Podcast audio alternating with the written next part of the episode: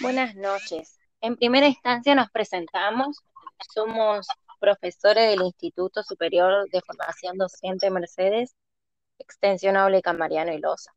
Bueno, en primera instancia nos encontramos en un Ateneo, eh, queremos comentarles que nos encontramos en un Ateneo de que lo realizamos de manera interdisciplinaria con la Cátedra de Psicología, Residencia Pedagógica y Ateneo en Ciencias Sociales.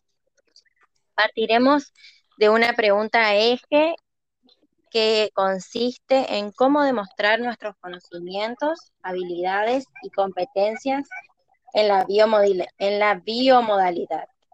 Bueno, para, para, teniendo en cuenta esta pregunta, nos planteamos como meta lograr que los alumnos relacionen y reflexionen sobre los contenidos abordados en los tres espacios curriculares, pudiendo jerarquizar, esquematizar y comparar las ideas principales.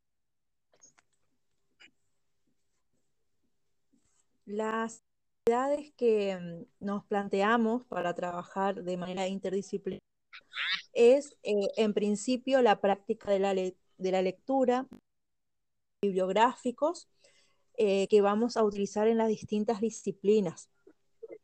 Eh, para esto vamos a recurrir a las capacidades de reflexionar, eh, ejemplificar lo que se interpreta en, esos materiales bibliográficos, eh, también eh, la realización de crucigramas con referencias específicas, esquemas conceptuales, cuadros comparativos, donde se identifiquen las relaciones que pueden existir entre las áreas intervenientes eh, asimismo, también eh, las capacidades va a ser identificar y jerarquizar los conceptos e ideas principales de las teorías, eh, lo que va a de comparar, constatar y explicar esos datos que se van tomando apuntes.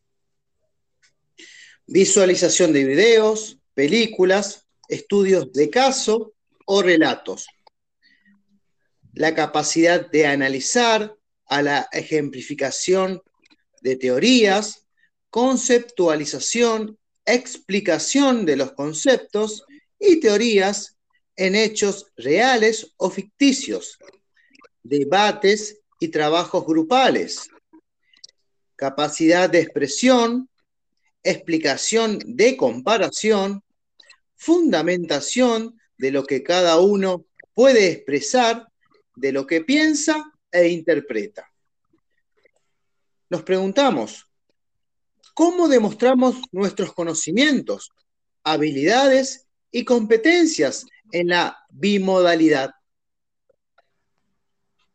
Bueno, a través de todas estas preguntas que nos planteamos como equipo, eh, iremos elaborando a lo largo de la clase eh, con los alumnos, iremos elaborando los criterios de evaluación y también eh, realizaremos la retroalimentación de todas las actividades que planteamos anteriormente.